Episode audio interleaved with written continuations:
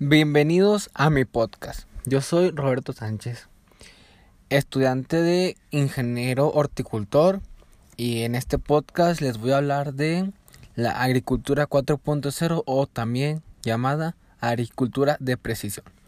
Bueno, este tipo de agricultura es algo que está tomando mucho, puedo decir, énfasis en los últimos años, ya que la demanda de alimentos es demasiado elevada comparado con la producción que se tiene actualmente.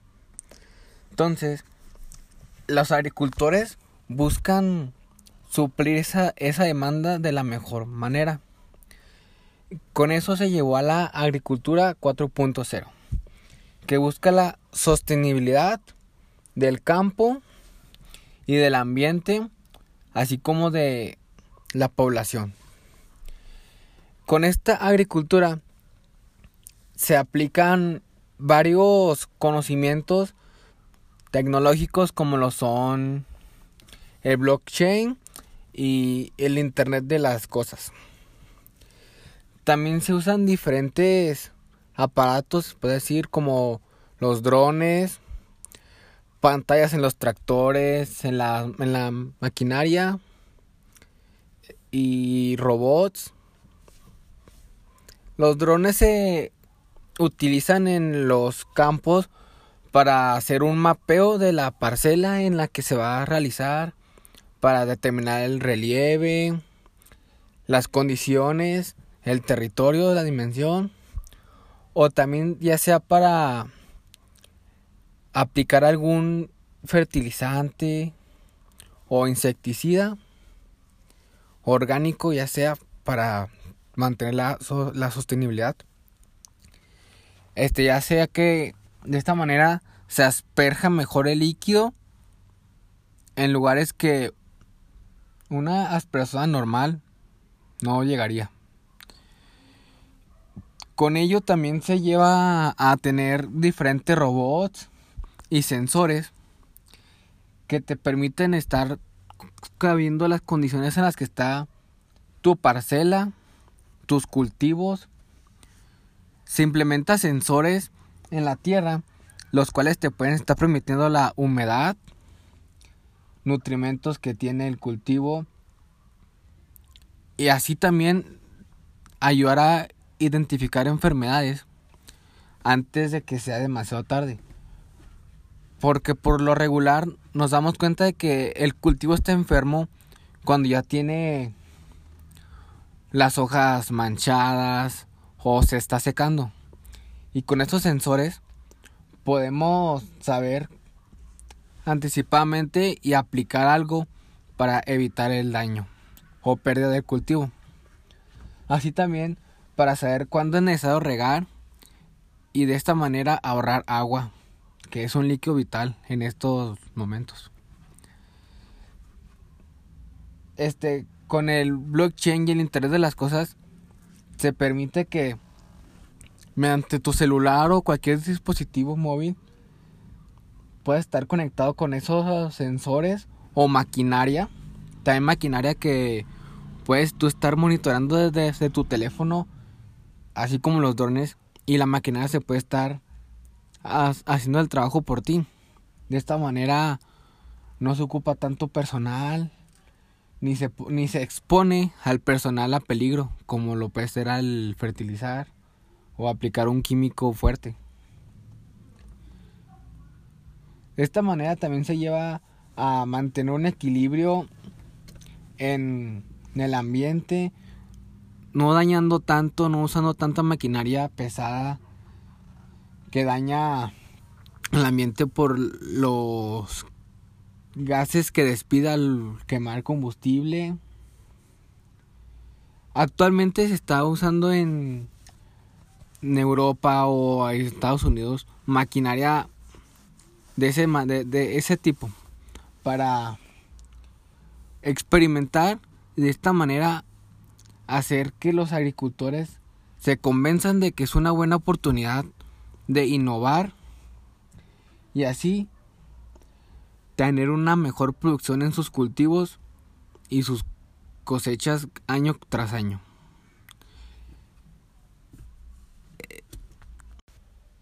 Con todo esto se llega a la creación de una granja digital, que es lo que se busca principalmente.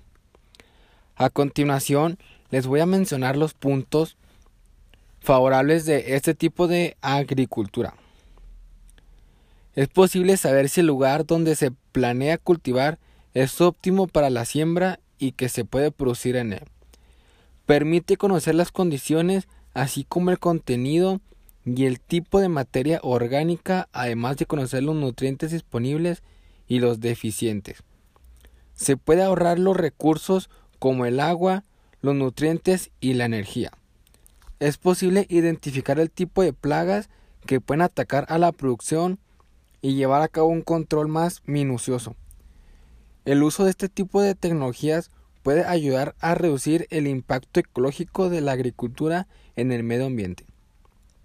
Así como se menciona, te permite saber el cantidad de materia orgánica con la que se cuenta en el suelo, en el terreno que estás a punto de trabajar. Ya que esto es un tema que en la actualidad está teniendo mucho impacto, ya que se llegó a un conocimiento de que al arar el suelo excesivamente, despides demasiado carbono al ambiente, a la capa de ozono.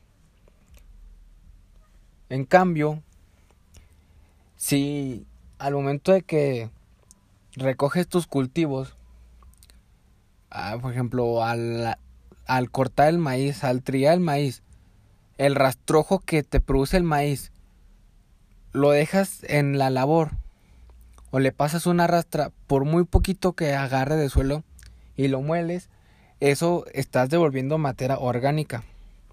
De esta manera estás haciendo una solución a la degradación del suelo. Y con esto este se está buscando la forma de que con sembradoras de, directamente de manera directa sin tener que arar y hacer todo el proceso la sembradora directa deposita la, la semilla al, en el sustrato y toda la materia orgánica que tiene el suelo la cobija y de esa manera le está proviendo de nutrientes. De esta manera el suelo recupera la vida bacteriana benéfica. Así se evita la compactación del suelo es, con esto se menciona que la compactación del suelo se refiere a que el suelo se hace duro y no permite que, que las raíces crezcan de manera adecuada. Entonces, al haber materia orgánica en el suelo, el suelo es más blando y las plantas pueden expandir sus raíces a más tamaño y de esta manera aprovechan más, más los nutrientes y el agua.